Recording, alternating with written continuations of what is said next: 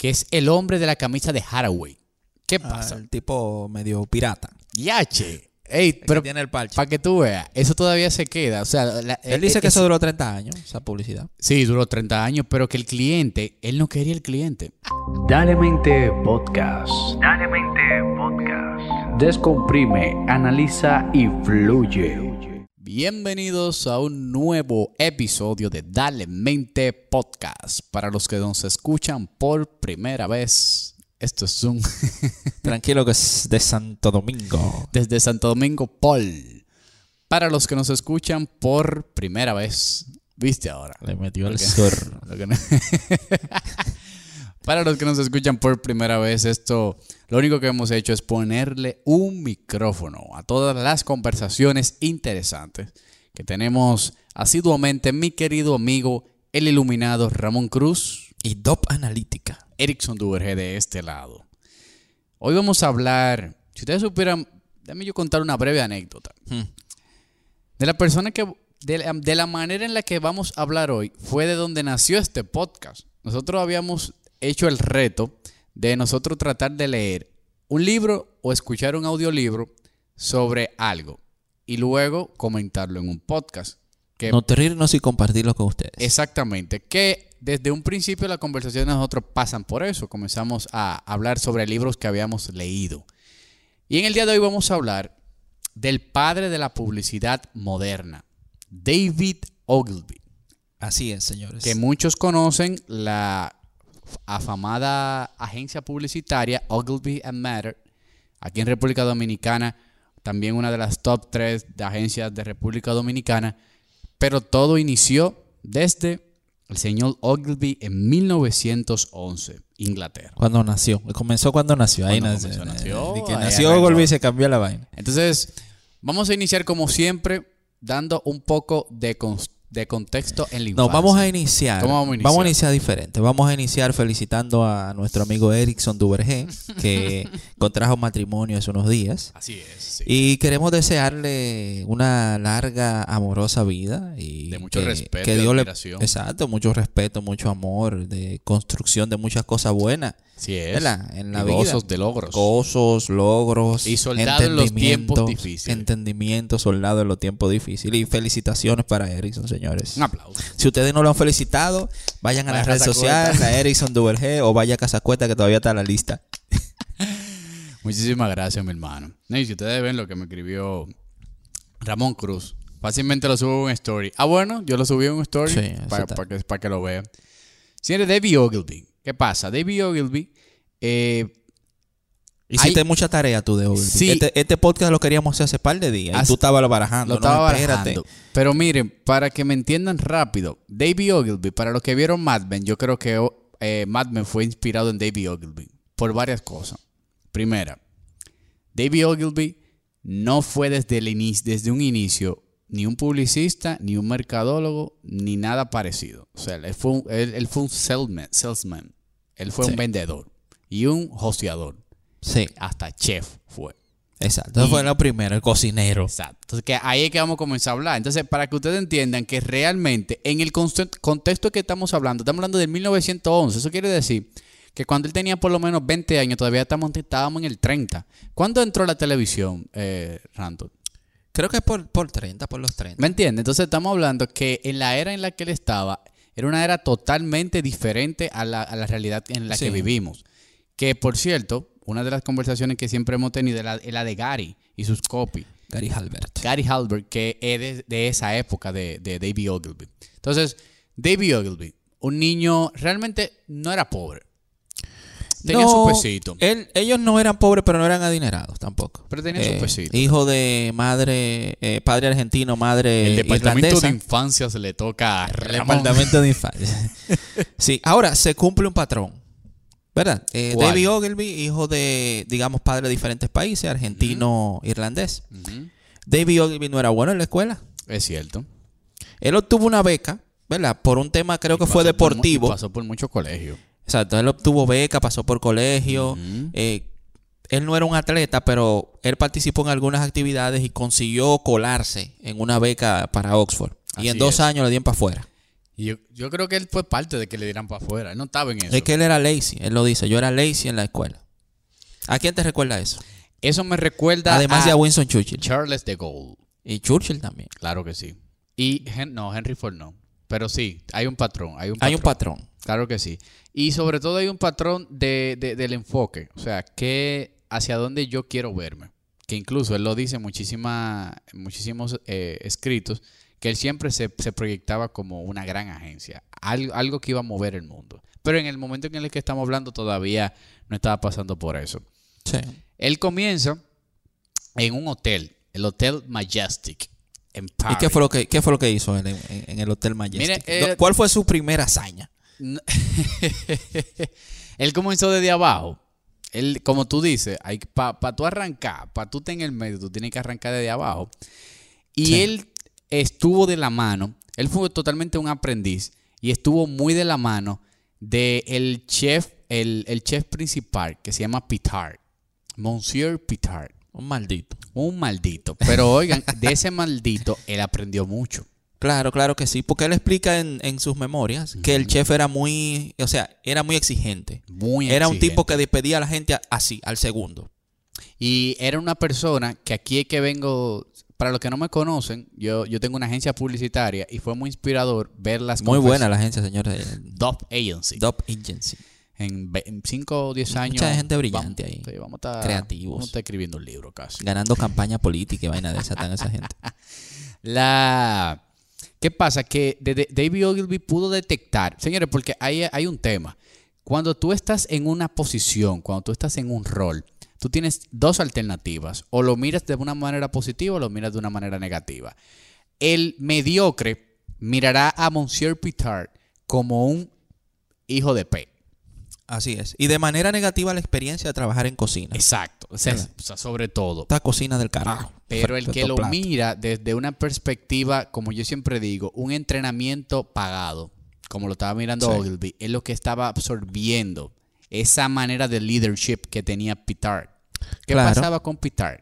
Tenía varias cualidades muy pronunciadas. Lo primero es que él, las personas que no tenían la, la vibra y la, y, la, y la motivación de querer hacer cosas interesantes, como tú dijiste, para afuera. Sí. Eso era lo primero. Lo segundo, él era perfeccionista, pero no rayaba en lo, en los casi, eh, no los que súper radical, que, no. Pero tú no podías ser mediocre dentro de su cocina. Así es. O sea, si tú- Claro, y además eso era el donde él estaba, era un restaurante muy importante. Claro Inclusive él preparó un plato para el primer ministro. diable, buen punto. Háblame de eso.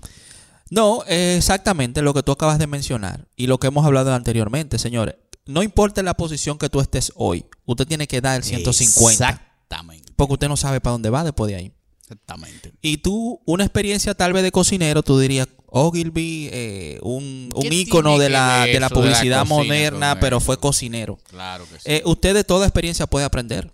Totalmente. Porque están las bases, exigencia, perseverancia, no darse por, por vencido en un momento difícil que el chef te eche un coño. Tu coño, ese plato del carajo que no me gusta. Buen punto. Él relata en el libro que, que- que estaba, estaba leyendo, que se los recomiendo a todos. ¿Cómo se llama el libro? Confesiones de un publicista, Muy famoso ese de libro. un hombre publicista, sí. Eh, él, él decía que en esa cocina era el día entero gritando, sudando, cocinando. 16 horas de trabajo. Trabajaba como 60 y pico de horas a la semana. 16 horas. ¿Usted sabe lo que es eso, señores? O sea, él literal, 16 menos 24, estamos hablando de 8 horas. Él nada más cocinaba y dormía. ¿Qué pasa? Él, eh, después de esa experiencia del primer ministro, entró otro chef. Pero él ya se había dado cuenta de que Pitard le estaba dando cierta confianza al mismo Ogilvy por la milla extra que él estaba dando.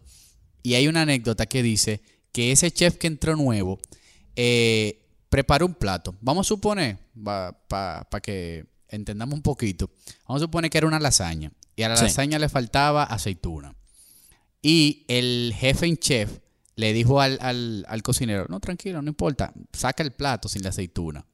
Y Ogilvy, por no traicionar a sus principios de, de no ser mediocre y, y- y traicionar también la confianza de Pitar, él fue y se le enseñó el plato.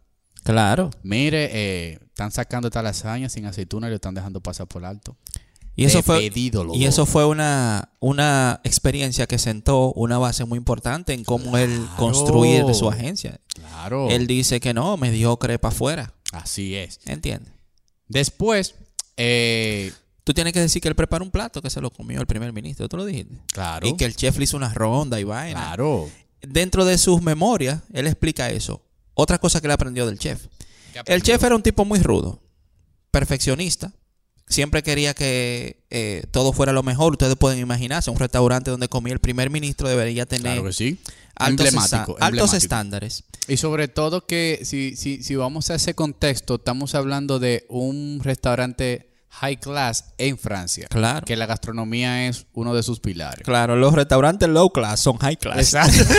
el low class de Francia es aquí el high, class. Porque esa gente Claro, le gusta claro. la, la cultura Un gastronómica. estilo de vida muy, muy enfocado en la, en la gastronomía. Claro, Francia, tú sabes. Claro que es sí. muy artístico en todo. Entonces, eh, esa experiencia también le sirvió a él eh, porque el chef no daba reconocimiento. O sea, es un tema que él Ah, aplicó mucho. sí, el sí, chef sí, no le daba mucho reconocimiento a la gente. ahí, es verdad. ¿Entiendes? Y Ogilvy, en Pero- una experiencia, Pero ahí mismo lo que tú estás diciendo, que él no daba mucho, mucho aplauso, que él, que Ogilvy también lo asumió como eso. Cuando él te daba un reconocimiento, era porque tú. no, y tú te enamorabas del chef. ¿Me entiendes? Es un tema también eh, que va un poquito de lo psicológico, tú sabes. Claro que sí. Eh, Sí, porque si tú aplaudes mucho a una persona, se comienza a rezagar. No, y que no tiene el mismo valor. Tiene el mismo valor. Eh, claro. Imagínate, tú haces mucho plato, trabajas bien, bien, Y todo el mundo aplaudiendo. Pero si todos los días te reconocemos, que hay diferentes maneras de reconocer, hay que decirlo, ¿verdad? Claro, Pero cuando claro. tú haces un reconocimiento grande, ¿verdad? Que sea por algo que vale la pena, porque eh, te ayuda a ti en la relación con la otra persona y también ayuda a la otra persona a luchar más por ese reconocimiento. Claro Él llamó a toda la gente de la cocina. Cuando Ogilvy preparó un plato ahí rarísimo y dijo, mira, llamó a todo el mundo. Él pensaba que lo iba a votar. porque el chef era un peligroso. Imagínense ustedes el tipo de Hell's Kitchen, más para que tengan una ilustración. Gordon Ramsay, señores. ya tú sabes. Gordon Ramsay llamó a todo el mundo. Vengan. Vengan para acá, echen para acá, vengan a ver esto. Y el tipo asustado. Y le señala la- la- el plato que él preparó. Le dice, mira, esa es la manera de que hay que hacer la cosa. Uf. Uf, respiró Ogilvy. Digo, no, ya, coroné. Claro, y eso le sirvió mucho a él en su carrera. Así es. Después Ogilvy, eh, pasan los años, ya él culmina con, con esa etapa. Siempre él estuvo muy enfocado en, en el tema de que él quería estar del lado del cliente. Sí. Y hizo varios trabajos, sirvió para la seguridad. Eh, las, ¿Vos ¿Cuántos años volaste ahí? ya lo volé mucho. Creo que Pila de años. Y te fuiste para Nueva York. eh, eh, no dijiste la Señores, historia del, hotel donde él comenzó. Si ustedes, si ustedes escuchan los podcasts míos y de Ramón, El viaje en el tiempo. yo, yo, te, yo te vuelo 30 años. Está bien, dale tú un chismo de cronología. El hoyo negro. Dale, de- después- bueno, después de la experiencia de Ogilvy en el, en el restaurante, Ogilvy entró a trabajar en una agencia publicitaria eh, como novato, ¿verdad? Creo que fue en- con su hermano. eh, que hay que. hay- hay- Bento. exacto, su hermano, ya usted sabe, señores, estaba en publicidad también. Claro. Entonces, su primer cliente le tocó el dueño de un hotel, que mi amigo lo comentó hace un rato. Y el señor iba a hacer un opening en su hotel. Y solamente tenía como 500, eh, digamos, vamos a poner, no sé si era franco, porque en Francia eh, esa era la Pero podemos época. llevar dólares. Vamos a poner los dólares o Sí, francos. ¿verdad? Tenía 500 francos, porque fue en Francia. Claro. Y no había euro en esa época. para la apertura. Y hay muchas maneras en las que usted puede gastar 500 francos en una campaña publicitaria. Usted puede tal vez hacer un anuncio en radio, puede utilizar, tal vez imprimir pancartas, mandarla a pegar por ahí. Si hay una guaguita anunciadora como se usa aquí, usarlo. Pero Ogilvy decidió que él iba a buscar 500 números de teléfono y contacto de gente y dirección. Y él iba a invertir esos 500 francos mandándole postcard a la gente. Postales, invitándolo a la inauguración del hotel. Yache. Una cosa que era dato. totalmente diferente a lo de la época. ¿Entiendes? Qué dato. Era diferente a lo de la época. Él compró sus 500 pesos de postcard y se la mandó a toda esa gente. Se llenó la apertura y fue un total éxito. Porque tú sabes que fíjate algo de Ogilvy. Él realmente vino de una manera disruptiva al negocio. Porque el negocio era muy, eh, ah, yo quiero esta campaña, eh, déjame poner una tipa, déjame poner los mensajes y déjame mandarlo para la revista. Ya, eso es. Él decía, espérate, ¿cuál es el objetivo que tú quieres? Tú no lo que quieres un tema de, de, Que vaya mucha gente. de que vaya mucha gente. Pues tú tienes que hablarle a cada uno entonces. Déjame Claro yo sí. conectar con los 500. Que es muy diferente a hacer una publicación que tú no sabes si realmente... Disrupción. Disrupción. No gastó dinero en un periódico, que era lo tradicional, porque el periódico y era lo, digamos que la... Eso que tú dijiste es El que su, hermano Francis, él era director en la agencia Matter and Crowder. Sí, exacto. O sea, él tenía ese cierto vínculo.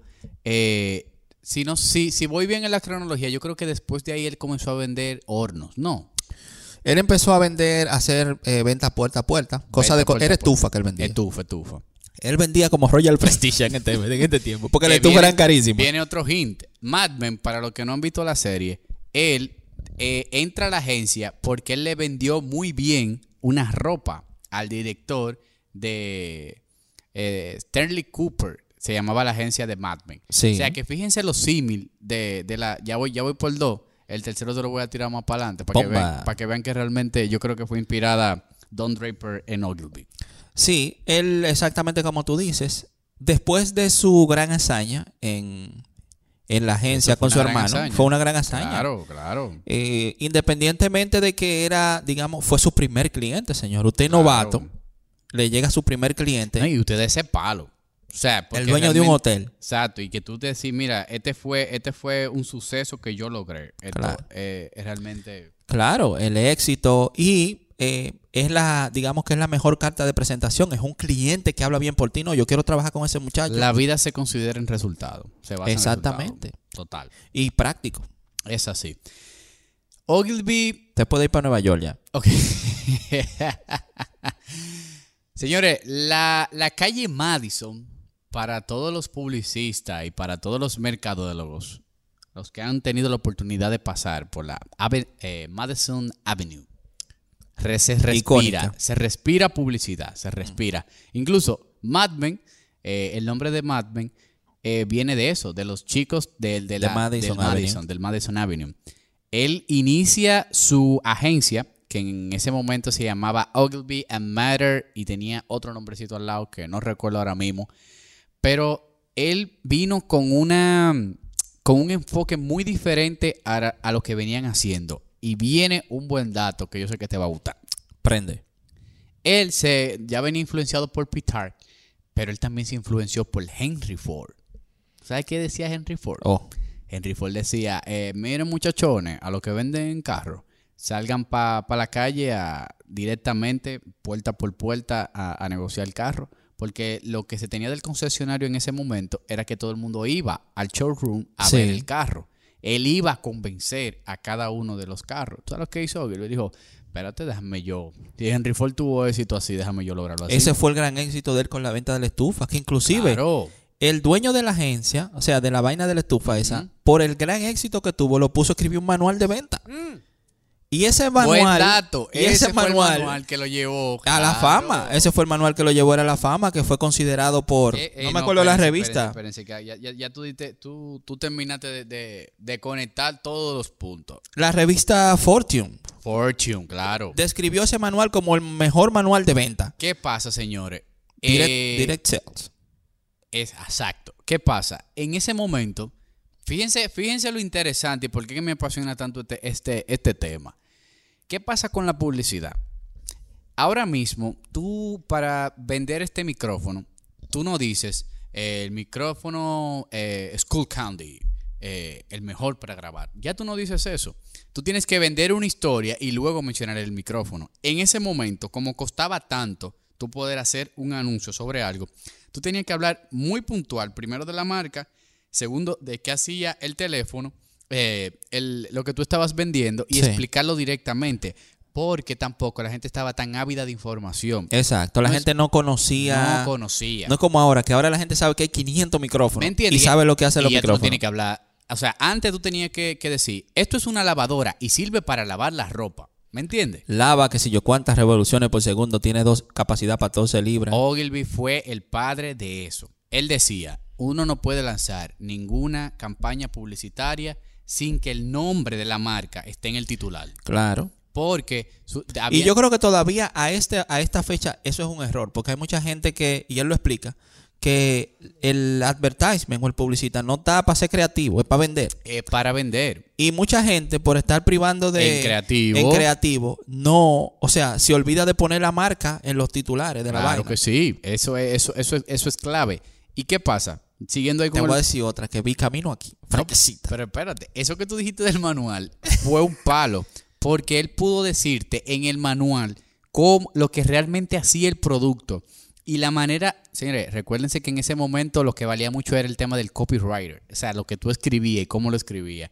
Y fue tan duro que él hizo ese manual, que es como tú dices, que fue Sí. catalogado como uno de los mejores manuales que se había. Ahora yo te voy a hacer una pregunta. Dale. Eh, ¿Tú has visto los últimos días en la capital alguna valla con una foto de Nash Labogal? Sí, creo que sí, con el tema de la avena De la avena. Ajá, ¿Cuál es la avena. marca de la avena? americana. Avena americana. Sí. Ah. Pero dice por dónde tú venías. Ah, tú sabes por dónde yo venía. Porque ¿verdad? estaba bien chiquito. No bien chiquito, sino que Ogilvy dice que no se debe utilizar estrellas y figuras conocidas para, para esa vaina. Duro. Porque, ¿verdad? ¿Tú te acuerdas? Eh, tal vez porque tú lo has visto mucho. No, y quizá, y quizá mi, mi interés hacia la valla es otro. Cuando viene a ti te gusta la avena. Claro, claro. Pero yo he visto varias veces un- una valla grandísima que hay en la Kennedy con un flyer de Nash Labogal. Y tú ganaste. Que yo nada más vivo en Nashla. Yo no he visto la avena. RT. Yo ni sabía.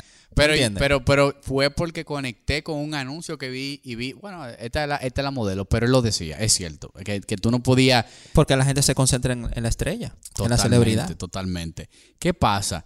Que Ogilvy, eh, eso que te estaba contando de Henry Ford, hay una anécdota muy interesante sobre eso que te... Señores, tenemos hasta un libro para referencias hoy. No, señores, que todo... este que podcast está preparado. tienen que leer este libro para que, para que vean lo que yo disfruté. Mire, él decía, él, él se dio cuenta que Henry Ford iba directamente a puerta por puerta. Y él dijo, déjame yo agarrar. Y todas las agencias que se quedaron dormidas en su cama, tranquilo, pensando que los clientes le iban a llegar, déjame yo comenzar a visitar cliente por cliente. Sí. Y tagueó de una vez y dijo, mira, hay, una, hay un tigre que se llama Mr. eh, Mr. Wet- Wetwood. Mr. Wetwood gastaba 40 mil dólares al año en publicidad. Pero Mr. Wetwood no quería saber de agencia. Y él le dijo, Mr. Wetwood, déme una, una reunión. No ah, está bien, no hay problema. Cuando él llega, la, la encargada de contratar la, la publicitaria le dijo, mira, nosotros no queremos saber de agencia. Ustedes están, ustedes están panados, o sea, ustedes están en el medio. Y le dice Ogilvy, no, discúlpeme, o sea, realmente yo no tengo ningún problema, eh, entiendo su percepción que usted tiene sobre la agencia, pero yo tengo una manera diferente de ver la, de ver la agencia. Yo entiendo que no necesitamos, o ustedes no necesitan pagar un budget de 17 copywriters para un solo, porque yo enti- pa- para un para una sola marca, porque yo entiendo que con un solo un buen talento nosotros podemos lograr grandes cosas. Claro, y esa fue la manera en la que él construyó su empresa. Exactamente. Que él, que él lo, digamos que él lo recomienda, ¿verdad? Si tú vas a crear una agencia, Claro. tú no tienes que tener 17. Contrata uno que sea muy bueno. Un monstruo. Un monstruo. Y comienza por ahí. Entonces, él, con eso que él dijo, pa, como que conectó con la tipa. Y le, y le dijo, mira, pero también te digo algo. Si tú quieres, solamente dame la comisión. Que yo realmente no vuelvo para acá y no, no nos volvemos a reunir. Y yo con la, con la comisión. Él era un disruptor, oíste. Claro. o sea, el tipo era un disruptor. él, él, él- él- terminó esa conversación ahí. Señores, el dueño de la empresa, Mr. Wetwood, que no habló en la reunión, solamente habló la tipa, la, la encargada, le escribió un correo diciéndole, vamos a trabajar. Pero ustedes saben qué pasó. Que él, en la reunión, él tenía el pechito parado diciendo que él podía aguantar la cuenta de 40 mil dólares y Ogilvy nada más tenía 6 mil dólares Uy. tuvo que comenzar a pedir prestado a todo el mundazo para el poder con lo, en lo que le entraba la comisión de lo que le iba a pagar, porque eso también es otra, señores. Las agencias, yo que he tenido la experiencia, nosotros somos una, somos un banco sin nosotros tener captación. somos una financiera Sin cobrar intereses. sin cobrar interés. O sea, el, el simple hecho de yo tener que pagarle a un periódico 100 mil pesos y yo tener una comisión de un 20%, pero el cliente no me ha pagado los 100 mil pesos. Y eso está colocado y al periódico hay que pagarle. Y Claro. en lo que el cliente me paga, Chan con chan. Exacto. Y es lo que el cliente me paga. Ya yo tengo que financiar 100 mil pesos. Y Ogilvy lo logró. Le pidió prestado al hermano Francis, que estaba en director, eh, era director en otra agencia. Le pidió prestado a unos clientes que tenía. O sea, él bravió para poder Ahí, cumplirle a ahí tú ves la importancia de la reputación. Lo que hemos hablado anteriormente. Duro, la reputación. Es así. Cuando tú hablas de eso, nosotros podemos irnos al tema de Rockefeller. Claro Rockefeller sí. le compró la compañía Clark. Verdad. Rockefeller le compró la compañía Clark sin Está tener bien, los eso cuartos. giga tuyo de memoria. Papá. Cuando Rockefeller vio que Clark estaba en otra dirección, cuando yo tenía su compañía Rockefeller en Clark, que Clark no quería que Rockefeller se fuera con todo en el petróleo, Así es. Rockefeller dijo, no, tú lo que quieres dividirnos, vamos a dividirnos. y él no tenía los cuartos para pagarle a Clark. Ahora, él había creado la reputación Que él sí podía. que cualquier banquero le daba el dinero. Y así fue que le compró por 72 mil dólares. El poder, la Stanley. Rockefeller le compró la compañía a Clark. 72 mil dólares. Reputación. Standard Oil. Sí, realmente Ogilvy fue un- una persona muy práctica eh, para el tema de. Yo me identifico disruptor. mucho. Me identifico mucho con Ogilvy. ¿Tú te identificas mucho? Sí, me Yo voy a ver si es verdad que tú te identificas. ¿Tú tienes gaveta en tu escritorio? Vamos a ver si tú te identificas. no tú tengo. tienes el libro de Ogilvy, a ti te Tengo gusta Ogilvy, Ogilvy, tú eres publicista. Claro que sí. Ok, tú no tienes gaveta. Si yo voy a tu oficina por ahí, Claro. yo encuentro algún papelito que diga cuáles son los próximos clientes grandes que tú quieres conseguir. Ya, che, qué palo tú acabas de dar porque eso es lo mismo que yo iba a decir. Pero tú lo tienes, los papelitos. Yo no, yo lo tengo en mi nota de iPhone. ¿Es, es válido? No. Ah, es válido. El tema digital. Ah, está bien. Señores, Ogilvy en el 1973, creo, él hizo una lista de los el próximo cliente que él iba a tener. ¿Y ustedes saben quién estaba en esa lista? General Food, Bristol Myers, Shell, Campbell, la Shell sopa Campbell. y. Level Brothers. Di para que la gente entienda, la sopa Campbell. La sopa ¿Ustedes se acuerdan Campbell. de la sopa Campbell? Señores, la icónica lata de Campbell. Señores, él lo escribió. Él dijo, él lo dice en el libro. Hay visión ahí. Ahí, haz una lista de los próximos clientes que tú quieres conquistar. Y ahí no está. Y cuando eso no se había escrito, di que el secreto, di que el libro es Exacto. secreto, la atracción. No, no, Pero no. la ley de atracción funciona. Ustedes saben la marca que estaban ahí involucradas en esa lista que, que- que- Y las consiguió. y la consiguió. Nada más trabajó con 19 marcas. Y esas marcas tenían que demostrarle a él. Oye, oye, oye, oye, oye, qué tan duro era Ogilvy. Que claro, uno quisiera a veces copiar ciertos patrones, pero em, copiar no, emular ciertos patrones, pero a veces es difícil. Porque oye, oye, oye, cuál es el concepto de Ogilvy. que es muy diferente al de ahora Sí. en ese momento él decía, mira, eh, Ramón Cruz tiene ese de. Yo entiendo que Ramón Cruz está rompiendo como lo está haciendo. No necesita Ogilvy. Si él entendía que él no podía sumar a lo que tú estabas haciendo actualmente, él no se sumaba. Él no se quería Claro. ganar el dinero y ya. Él entendía que las agencias y el cliente deberían crear una, una relación de ventas. Señores, Ogilvy es un tipo de venta. Y él decía también, así mismo como tú dices, que usted tiene que promover los productos de su cliente. Porque claro. si usted lo está publicitando a ellos porque ellos son los mejores, Claro. ahí va mucho con eso. Él eh, a- quería marcas en las que él creía. Que es a veces un error. Usted quiere trabajar con todo el mundo por el dinero y toda la vaina, pero a veces los productos no son buenos. Claro que usted sí. puede coger una gente, usted puede coger un cliente que el producto sea un disparate y después ese producto tenga un maldito lío y está tú embarrado también. Entonces en- hay que tener cuidado también con los clientes. Pero entre tú y yo, yo conozco un director creativo que trabaja para un refresco que, que él no bebe refresco. Bueno, el tiempo, el tiempo le da la razón y pone todo en su lugar. Está complicado. Ahora, tú sabes, Ramón, que. Por eso te- no es Ogilvy. Yo te. Ey, duro. Tú sabes que yo te escribí los, ahorita. No, hace como dos días. Te escribí lo de Gary. ¿Te acuerdas? El Que tú me tiempo dijiste- tuyo. Que yo te escribí y tú me, y tú me te dijiste, ¿cómo, ¿cómo así? Nosotros venimos siempre hablando de Gary porque Gary, Gary Halbert. Gary Harvard es un monstruo escribiendo. Tigre que debemos dedicarle un- un, Vamos a ponerlo en la batería de 500 temas que tú tienes en el tenemos, teléfono. tenemos que hablar de Gary.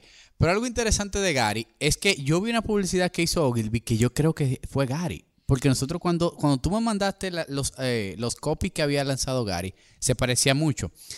Era un anuncio de Rolls Royce Sí. donde aparecía el Rolls Royce y el, y el, y el, y el titular del Rolls Royce decía, eh, espérense, me traducirlo a 60 más de Ok, que a 60, eh, a 60 millas por hora, cuando el carro esté corriendo, el sonido más, eh, el, el- el sonido que menos, más tú vas a escuchar es el sonido del reloj eléctrico. Sí, déjame decírtelo otra vez, a ver si se entiende. Dale.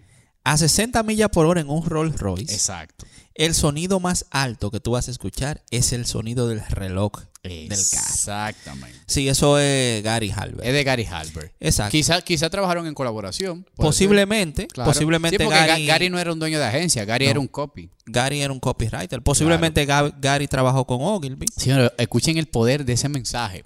Sí. O sea, estamos hablando para lo que para que se ilustre. Y lo puso en quote. Él hace lo mucha, puso él lo, él lo puso en entre comillas. Es verdad. Él habla de que eh, la gente lee más el tema de la vaina entre comillas. Sí, pero también es por algo disruptivo. Claro, Tú no estás claro. acostumbrado a ver un anuncio, una cosa en un periódico Sí, que tenga comillas. Porque el comilla es como que yo creo. sí. Exacto, la comilla que como yo- una cosa. Yo creo. Pero oigan, oigan el poder de ese mensaje. Estamos diciendo que ellos redujeron a dos líneas todas las características. 17 palabras tiene ese, ese copy. Para los que dicen que hay que escribir 5 nada más.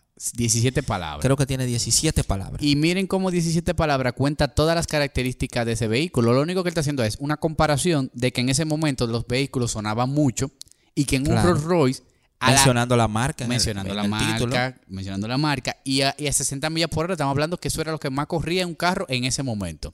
Entonces, Sí. a una alta velocidad, tú no ibas a escuchar nada. Nada, Eso se vendió más que el carro. Solamente te iba a escuchar el reloj, que incluso el reloj tiene que estar totalmente en silencio para tú poder escucharlo. Esa- ese fue uno de los ads que también le subió el nivel a Ogilvy. Él dice que, creo que él dice que eso nada más salió en un periódico, en el New Yorker, El New Yorker. pero que eso significó muchísimo para la popularidad de la agencia. Y claro, mira cuál es la marca, Rolls Royce. Rolls Royce. ¿Verdad? No cualquier marca. No es cualquier marca. Hay otra marca que, que fue leyenda dentro de el, el transcurrir de Ogilvy, que es el hombre de la camisa de Haraway. ¿Qué Ah, pasa? el tipo medio pirata. Yache. Ey, El pero tiene el parche. para que tú veas, eso todavía se queda. O sea, la- Él dice eh, que es- eso duró 30 años, esa publicidad. Sí, duró 30 años, pero que el cliente, él no quería el cliente. A él no quería el cliente. No, porque el cliente no tenía el dinero para pagar a Ogilvy ya. O sea, ya Ogilvy, y, y eso no fue como un perreo ni diciendo como que e- egocéntrico. Él se lo dijo al cliente, mira, yo realmente no tengo, eh, lo que tú tienes de presupuesto no puede entrar a mi agencia. Y eso es súper, súper claro. O sea, no, no Claro. presupuesto. ¿Tú sabes lo que le dijo? Sin al altanerismo, pero te tiene que... Es sencillo. Y, y es mejor decírselo que, que elevarle mucho el precio. para- ¿Tú has hecho eso con gente para mandármelo mí? ¿Qué pasa? ¿Tú sabes lo que le dijo el dueño de Haraway? Eh, Ogilvy, yo quiero trabajar contigo. Vamos a hacer algo. Vamos a firmar un contrato a 20 años. Y yo no voy a objetar nada de lo que tú propongas. Lo que tú tires, yo Eso lo es. lanzo. Y Ogilvy dijo, no, pero espérate. Es que ahí le dio mermelada para Ogilvy. El compromiso que este tigre tiene, o sea, la, la afinidad que él tiene con mi marca y de las cosas que yo causo con las marcas, Y una de las cosas que más le gusta a los creativos, la libertad. la libertad creativa, o O sea, eso, eso- dale pa' allá. Dale para allá, ya lo compró. Señores, en plena en plena sesión de fotos, porque tampoco estamos hablando de audiovisuales, estamos hablando de fotografía, temas para magazine y, y periódico. Ramón, en la, en la sesión de fotos, ponen al tipo con su camisa, eh, él, él se va a tirar una foto y le di- dice a Ogilvy que póngale un parche. Póngale un parche. ¿A quién día se le había que, ocurrido ¿cómo eso? así? Que ponle, ponle un parche. Y, y- pero ¿cuál es la, la intención? Yo necesito que cuando la gente esté hojeando la revista, Se pare. se paren a ver, ¿y este tigre con este parche? y después lean el mensaje, señores. Un maestro de la creatividad. Sí, te voy a decir otra cosa. Eh, Ogilvy fue uno de los pioneros en el uso de fotografías en los ads. Porque para la época también se utilizaba mucho el tema de la ilustración. Ilustración, es verdad. mucho dibujo, mucha vaina. Mucho dibujo. Y realmente eh, Ogilvy fue una persona de prueba y resultado. Él no fue 100% creativo, de que no, el arte, esto, qué sé yo, que no. Él fue una persona de prueba y resultado. Él trabajó en Gallup cuando se fue a Estados Unidos, Mira la famosa Gallup. la famosa Gallup. Creo que a él se le asignó un tiempo la cuenta de John en Rubicon Para analizarla. claro que sí. Y él analizaba todas las publicaciones que hacía John en Rubicon de, de vaina, de, de, ¿cómo se llama? De advertisement y todo tú- tú- eso. Tú y yo estamos conectados, Ramón. Este no es el tema que a ti te gusta. no puedo venir aquí. Cada vez que tú arrancas ya, ya, ya Claro. que yo iba. Y Ogilvy, ah, o sea, sumándole a lo que hablamos de Henry Ford, que era práctico, Claro. él era un tipo de prueba y resultados, señores. Inclusive, el tipo le encantaba los research. Él no era... eh, el, el puesto de él dentro de su empresa era Research Manager. Él no era advertisement. Exactamente. ¿Entiendes? Y eso es una cosa que a veces la agencia pierden por el tema creativo. A todos les gusta lo creativo, lo vaina, pero hay que probar si funciona o no funciona. Yo me atrevo a decir que para que una agencia sea exitosa, el director de la agencia, el dueño de la agencia, no puede ser un gran creativo. Tiene que ser más businessman y más ana- analista. Analítico. Y más hasta sociólogo. Como dos analíticas. como sí. dopa analítica y después el lado creativo. Porque es que ese romanticismo de la creatividad puede matar mucho el tema operativo de una agencia. Claro. Tú sabes que hay un tigre que se llama, que ah, eh, siguiendo lo que tú decías, que tiene una agencia que se llamaba Walter Johnson. Y le dijo, cuando tú, tú sabes, sabes que eso pasa mucho, cuando tú estás creciendo, vienen los grandes pilares de arriba y te jalan para adelante. Ramón, ven acá. Y le dice a Ogil, Ogil, ven acá. A nuestros amigos que nos escuchan de Guatemala, un tigre es una persona. Nosotros nos referimos a Ah, una ok, persona. ok, tigre, ¿verdad? Tigre es un pana. Un pana es una, es un Una amigo, persona, un, amigo. un hombre. Un conocido, un conocido. Cuando eh, le dice, Ogilvy, ven acá. Mira, eh, tú sabes que ese tema de la agencia, tú arrancas, comienzas y después se te complica, tú vas a tener tema de liquidez, qué sé yo cuánto. ¿Por qué tú no sueltas ese esa, esa idea, ese castillo de, de aire que tú tienes creado y te vienes para acá, para donde mí? Eso a Ogilvy le comenzó a trabajar la mente y Ogilvy comenzó a crear un discurso para los prospectos clientes donde él decía lo siguiente. Él agarraba y te sentaba. Oigan, oigan, oigan, oigan la... Dale, dale, oigan- suéltala. Oigan, oigan, oigan esta técnica de Ogilvy. Anoten. Él le decía Papelito. al prospecto cliente, señores, ustedes saben lo que... Porque ahí viene lo que tú decías de John Rubicon, del research que, la, que le hizo a todas las Claro. agencias. Y te, ah, te voy a decir algo. Él Ujú. trabajó eh, para muchas vainas de Hollywood. Claro. Y él tuvo unos cuantos problemas porque haciendo los estudios, y algunos se publicaron en la prensa, muchos estrellas que supuestamente eran estrellas, cuando él lo analizaba a ver si llevaban gente al cine, no llevaban gente al cine. Es cierto. ¿Entiendes? Entonces mucha gente se desinfló con Ogilvy ahí analizando vainas. Claro, porque el tipo tenía, eh, tenía mucho, mucha data para, Sí. él poder hablar. Y él agarraba y le decía al cliente, mira, te voy a hacer un recuento de lo que yo entiendo que una agencia moribunda a su propio cliente. Para que, para que- Bárbaro. mira, de cada, cada cierto tiempo nace una, una agencia top, una agencia rockstar, con un equipazo, disruptiva, va a arrancar y demás. ¿Qué va a pasar con esa agencia? Van a pasar un par de años, va a comenzar a ganar premios, eh, el director va a comenzar a tener ciertos ingresos eh, Más elevados. más elevados, se va a comenzar a desligar, la- el personal no va a tener una gran rotación, los que fueron jóvenes van a, van a volverse un poco más adultos y van a comenzar a crear una especie de búnker en el cual lo que ellos digan es lo que se hace y esa Tú, acá- rotación... tú- tú estás dando una advertencia a tú el dueño de agencia, señor. Todo el dueño de él se lo está diciendo al propio cliente. Diablo. Y, y después que él le hacía toda esa narrativa, y entonces después le decía, después que él, él- él lo, él lo comenta así en el libro, después que ya yo lo veía, que ya yo le estaba dando en la, en la vena del gusto, después él le decía, y una pregunta, y esa, y entonces después se van descuidando con el cliente y dan muchas cosas por sentado. Y no- Claro, seguro el, el mismo cliente había pasado por eso ya. entonces al final le dice, y una pregunta, ¿y la agencia que ustedes tienen, ustedes la catalogarían como una agencia moribunda? Y el cliente se quedaba de que, what the fuck, ¿y qué es lo que este tigre me acaba de decir? Claro. Y después de eso Gilbert le decía, pero ya yo he visto eso. Yo creo que eso es algo que. Eso es cierto, eso se da. Claro que Y sí. tú lo has vivido Claro, hace poco tiempo, no muy lejano. claro, claro. El tema de la, del éxito de las grandes agencias, eh, como con el tiempo, ¿verdad? Eh, muchas victorias repetitivas hacen que se vaya creando un pequeño descuido con los clientes. Y no, ese cliente está bien, tenemos 14 que son grandes. Ah, que dijo esto, está bien.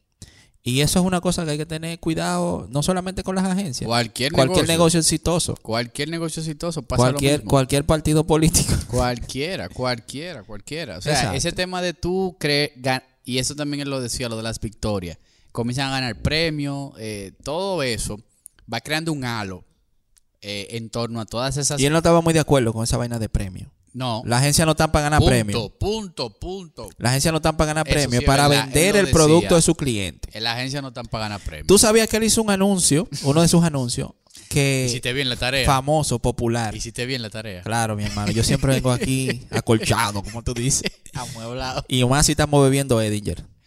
Señores, nosotros estos podcasts siempre están Pero, acol- eh, Esto es una pensaba- Yo Edinger. pensaba que era Paulander. No es Paulaner. Estamos en Edinger hoy. mucho.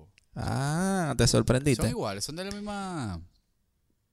No, No son del pero mismo. el sabor es el sabor es similar un poquito. Qué interesante. Mira.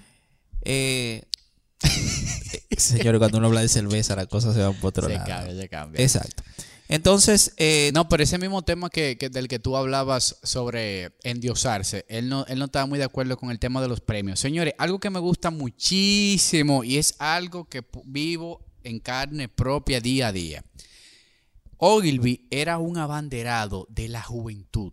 Él Sí. decía que si tú lograbas como agencia lograr descubrir, no todos los días, en algún momento, ese joven que tenga todo ese deseo de darlo todo y que tú no te aproveches de él, sino que lo ayudes en un tema hasta de no, y mentoría. sacarle el jugo. Él dice hay que sacarle el jugo a la juventud. Sacarle el jugo, pero, Pero no- positivamente. pero positivamente, porque tú puedes ser un buen joven y yo te saco tanto el jugo que llega un momento que te frustro. Él lo que hacía era un acompañamiento. Pero cuando él sentía esa dinamita, Canalizando toda esa energía creativa. él lo decía, la dinamita, Claro. dinamita, que él veía esa dinamita. Esa es la joya más preciada que tú tienes que tener en la agencia. No, y, y es un tema también de renovación. Renovación, ahí es que está. un tema de Tú no renovación, tener un una visión diferente. creativo de 55 años todavía, y disculpen, disculpen. que no sabe lo que es K-pop. ¿Tú sabes lo que es K-pop? No sé lo que es K-pop. Ah, tú Ya tienes que actualizarte. K-pop, a veces tú entras a Twitter y ves cuáles son las tendencias. Hay unos nombres rarísimos, BTS, qué sé yo cuánto. K-pop son los coreanos que están matando la liga con la Y, la- música. y el mismo BTS. Eso mismo. Claro. Esos son coreanos. Eso es K-pop. K-pop. Ah, Korean ah, pop. pues mira, estaba, estaba cerca. Ah, te das cuenta. claro, es así. No, pero esa renovación, Ogilvy siempre apostaba a esa, gen- a esa renovación. Y sobre todo poner a, a- poner a esa juventud a- en, en roles de, de, mucha, de mucha responsabilidad. Sí. Él apostaba mucho, mucho a la juventud. Porque es que realmente, señores, el tema creativo, eh, uno se puede leer 500 libros y uno se puede, pero la, la mayor fuente de creatividad viene de la misma inocencia, de la misma ignorancia. No, del, del- de la forma como él creció. O sea, Claro. porque Ogilvy no fue publicista de nato. Claro. Entonces, en la juventud, en el talento nuevo, está la disrupción, está lo diferente. disrupción. Él llegó y mandó 500 postales a la gente. Él era un publicista joven. Él era dijo, novato, yo- ese fue el primer trabajo de él. Yo creo que esto funciona. ¿Qué Claro. creen si, si nosotros Seguro le dijeron los son más viejos, tú estás loco, pon esa vaina en anuncio de periódico. Uh, pon el periódico, sale a pegar flyer y vaina por ahí en la 47 Fourth Avenida. Es verdad. Es la disrupción, está a veces en el que no conoce el qué- negocio. Qué puntazo, qué puntazo diste ahí. Claro, eh, otra cosa de que él era muy abanderado es del tema de hacer la tarea. Él lo dice mucho eso, señores. Usted tiene que hacer la tarea. ¿Qué es hacer la tarea? Hacer la tarea es lo siguiente. Si usted tiene un cliente nuevo, ¿verdad? Nosotros, eh, Edinger nos va a contratar, Edinger va a contratar a Dop Agency como agencia para manejar. Señores, nosotros tenemos que investigar muy bien el producto de, de Edinger Claro que sí. saber bien de qué se hace, cómo se hace, cuándo se hace, eh, eh, la historia de la cerveza de 1886, cuáles han sido las agencias que han trabajado con Edinger, qué han hecho, qué ha funcionado, qué no ha funcionado, cuáles son los clientes, por qué le gusta, cuándo se la beben. La infancia del fundador. ¿Qué pasó? La infancia del fundador, qué, funda- qué es lo que quiere transmitir, cuál es la esencia. O sea, eso es hacer la tarea. Y tú no, has- tú no has publicado un flyer de, de publicidad. Hacer la tarea. Hacer la tarea. Investigación. Punto. El tema de muchas agencias tradicionales, yo no, yo no concibo. Y mira lo que tú dices, la, la juventud trae disrupción. O sea, estamos hablando que yo tengo 24 años. Y yo entiendo que yo no puedo trabajar con ningún cliente si yo no voy y visito sus instalaciones. Claro. Aunque sea un trabajo de low budget, yo tengo que visitar las Tienes instalaciones. que conocer tu marca. Porque como yo realmente puedo venderte, eh, que me ha pasado con clientes, por ejemplo, un cliente de, de alimentos para, para ganados. Y yo me siento en mi computadora, pa, pa, pa, y diseño. Pero yo no sé si realmente cómo están empacados esos alimentos. Yo no sé de dónde viene esa planta. Tú no sabes si ellos tienen un enfoque eh, sostenible, eco-friendly, ¿verdad? Que tú le haces un, un flyer y no le pones una vaina medio... Los mejores insights yo lo he sacado hablando con personas random de la misma empresa. Tú agarras, señores, al, al del almacén, al que se sabe toda la historia. A veces hasta el mismo dueño no sabe lo que estaba pasando en, en- en su propia empresa. Bueno, a veces muchos dueños son por herencia, ¿Me entiendes? ¿verdad? Son segunda generación, tercera Exacto, generación. Y el del almacén tiene 42 años. no conocen una, nada de lo que es la empresa. Tú te sientes a hablar con el del almacén y saca, y saca los mejores insights. Claro. ¿Me entiendes? O sea, Todo eso es research. Todo eso es hacer la tarea. Y Ogilvy hacía muy bien Claro la que tarea. sí. Esa, esa cátedra que él cogió en Gallup. O sea, realmente le sirvió muchísimo a basar su metodología de trabajo, estrategia y todo eso, señores. Vamos a basarlo en research. ¿Qué tú- Prueba y error. ¿Qué tú opinas, Ramón, de eso de, de la cantidad de clientes que él tenía? Yo creo que él tenía una visión y es válida. Eh, porque él quería los mejores. Él quería que con él trabajaran los mejores. Y es normal que los mejores en el área, si tú vas a hacer un equipo como los Yankees, ¿cuáles son los mejores? Los mejores cobran caro. Es verdad. ¿Tú entiendes? Si tú vas a tener un equipo de los mejores, tú no puedes coger a todo el mundo como cliente porque el tiempo vale dinero. Uf, buen dato. ¿Entiendes? Entonces, si Yo tú- creo que sí, que hay que, hay que venir a la visión. Y no era una cosa de, como tú dijiste ahorita, no era como dándosele en grande, No. sino él decía, mira, yo no puedo, honestamente, que eso también agrega valor a la empresa, tú no tienes que coger todos los clientes. Eh, mira, en estos momentos yo no puedo, yo te puedo tal vez recomendar fulanito que puede manejarte, porque yo metí eh, tu trabajo a mi agencia, a mi cuenta, donde yo tengo a los madmens, son gente que yo tengo que pagarle Mira, por minuto te, voy tanto. te voy a tirar unos cálculos rápidos. Dale. Si a cada. No, yo diciendo de que Ogilvy, de que tú, tú tratando de convencerme para entrar a mi agencia. Mira, te voy a tirar unos números rápidos.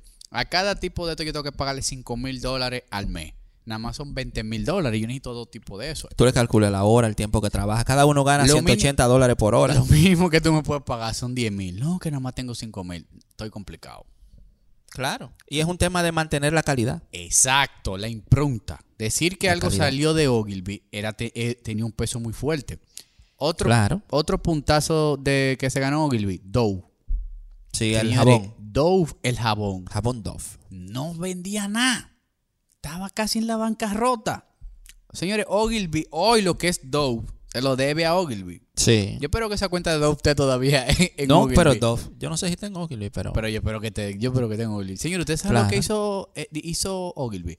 Él dijo, miren, eh, ustedes lo que ustedes se han ha centrado tanto en el tema que tú dijiste, de la ilustración, de la tipa enjabonándose, que sé yo cuánto. Señores, vamos a enfocar en las cualidades que tiene, que tiene Dove. Hizo un anuncio, coño, la tipa en el baño llena de puma y cosas, mi amor. Me estoy aquí dando un baño delicioso. Oye, qué, qué chévere. Y se enfocó en el tema de la humectación. Exacto. Un tema diferenciador. Vamos a hablar de la bondad Él decía, del, del- del lo, que, producto. lo que hablamos, él decía, él era muy, tal vez para la época también era muy necesario, Ujú. Porque muchos productos eran desconocidos y las funciones eran desconocidas. Diablo, en el punto. Dice así mismo, darling, and having the most extraordinary experience. Ah, bañándose. la tipa llena de claro coche puma. Sí, durísimo. Claro, entonces él decía que eh, usted tiene que describir su producto y todos los beneficios de su producto. Él no tenía limitación de tiempo, inclusive él escribía unos ads que eran larguísimos, una página entera de un periódico para describir un producto. Él decía, usted lo que tiene que darle toda la información necesaria a un cliente. Claro que sí. Y el cliente, mientras más información tú le das, más fácil tú tienes o, o es más, más- mejor el conversion rate, ¿verdad? La manera de que ellos te compren, Claro que que te vendan. sí. Tú sabes que, que hay, que hay, hay un buen punto en lo que tú estás hablando ahí. Ogilvy no era nada romántico. Y eso viene del, de ese background que, que hablamos, del salesman. O sea, ese, Sí. ese romanticismo Ogilvy no lo tenía. No, Y por eso es que grandes empresas confiaban en él. Porque cuando una agencia se puede identificar con lo que realmente al cliente le duele, que es su marca y su dinero, claro.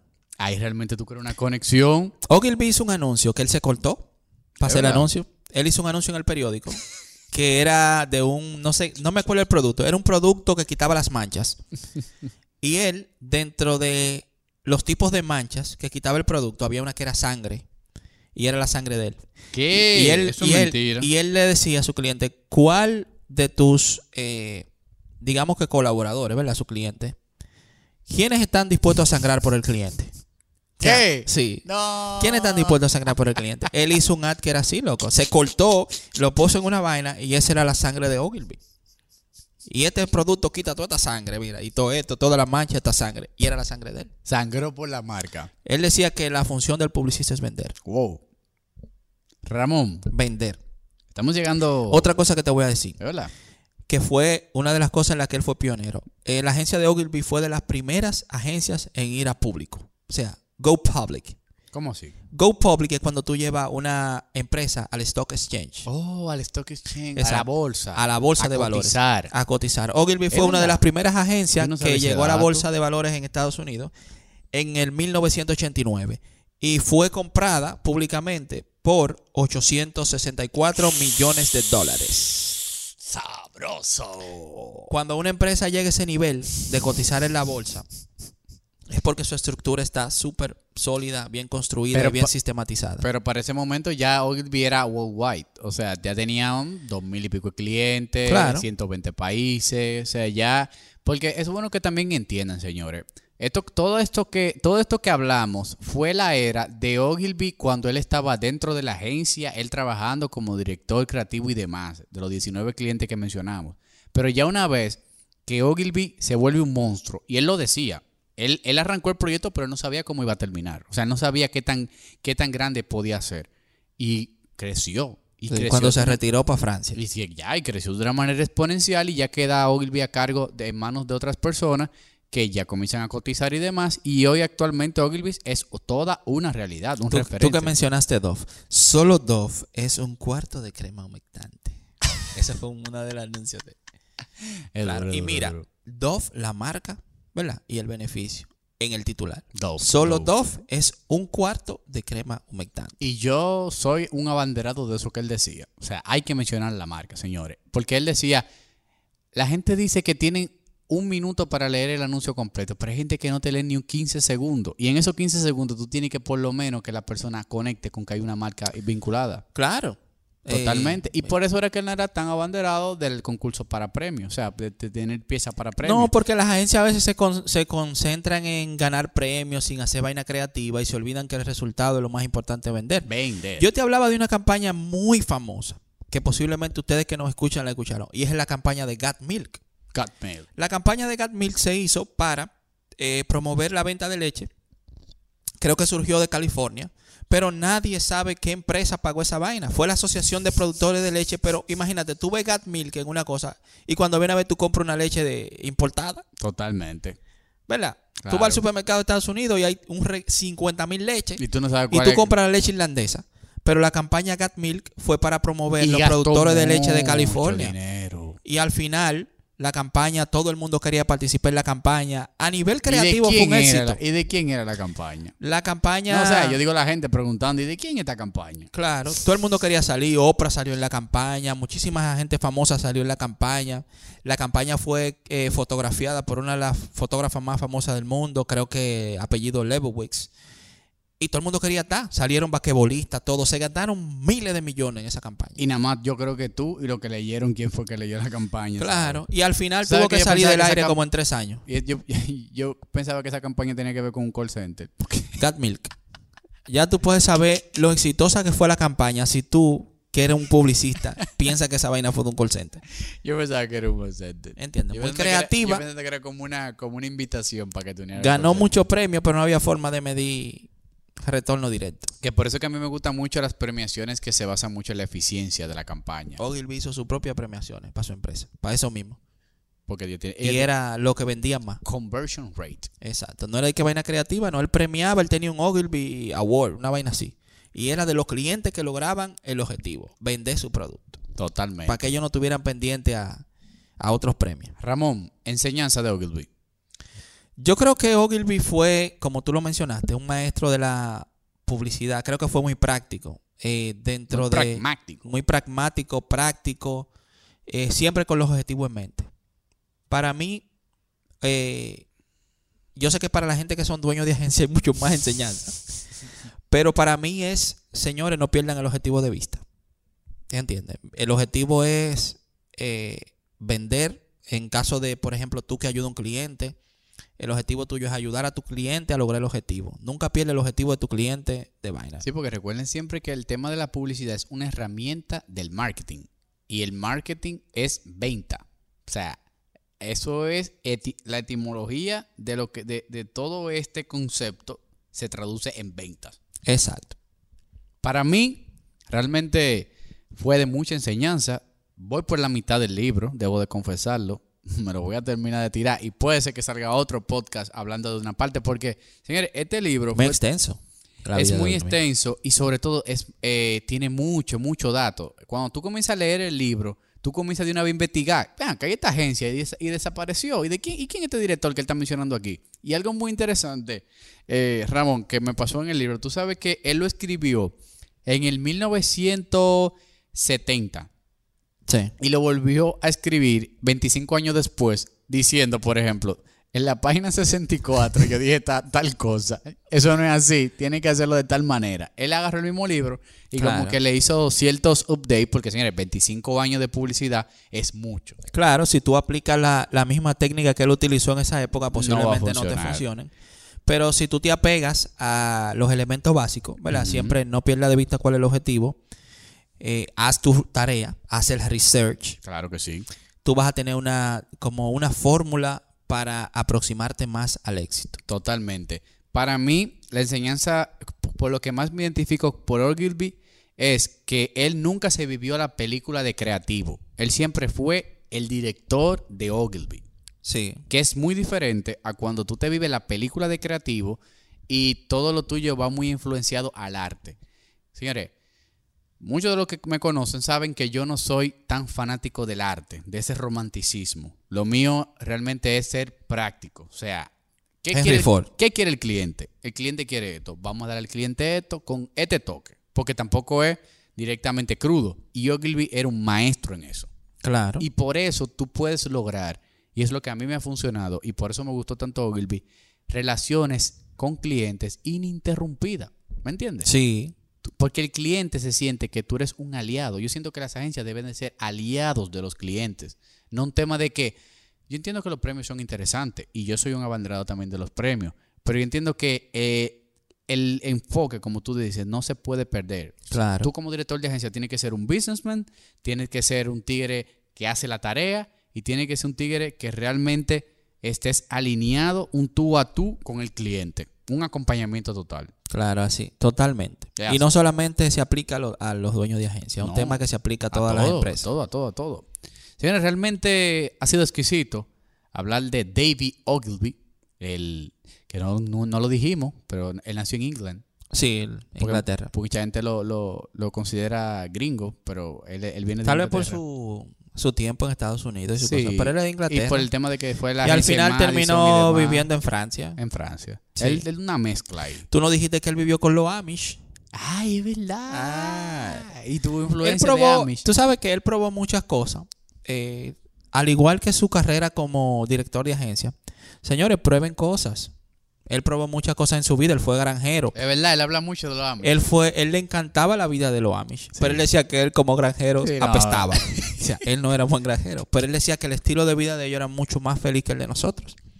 Muy minimalista. Y, ese, y esa misma filosofía personal de prueba, e intentar cosas nuevas, diferentes, no cerrarse, la me explicó también en la agencia. No, y tú diste realmente eh, a, a mitad del podcast tú diste un puntazo que fue el tema de la de que la juventud viene con disrupción y viene con renovación y entiendo también que eso fue una, uno de los pilares de David Ogilvy. Sí, por eso él se retiró y dejó, no, yo dirijan ustedes. Ya, está Sí, bueno. Él estaba en su casa en Francia, Llegó él recibía muchas cartas que tuvieron que ampliar el correo de allá, de donde él estaba. no, que hay un libro, que hay un libro solamente de la carta que, que recibía. Claro. Pero él dejaba a, a los creativos hacer el trabajo. No, porque ya le había cumplido su tarea. sí. Que es bueno que también saber cuándo retirarse. Que tenemos que hablar de Pedro Martínez. Mira que switché ya acabo de dar Cambio y fuera. Señores, como siempre le invitamos a mantenerse curiosos, a mantenerse investigando. Y cuando ustedes se topen con algo que realmente le llame mucho la atención, siéntense A darle mente. mente.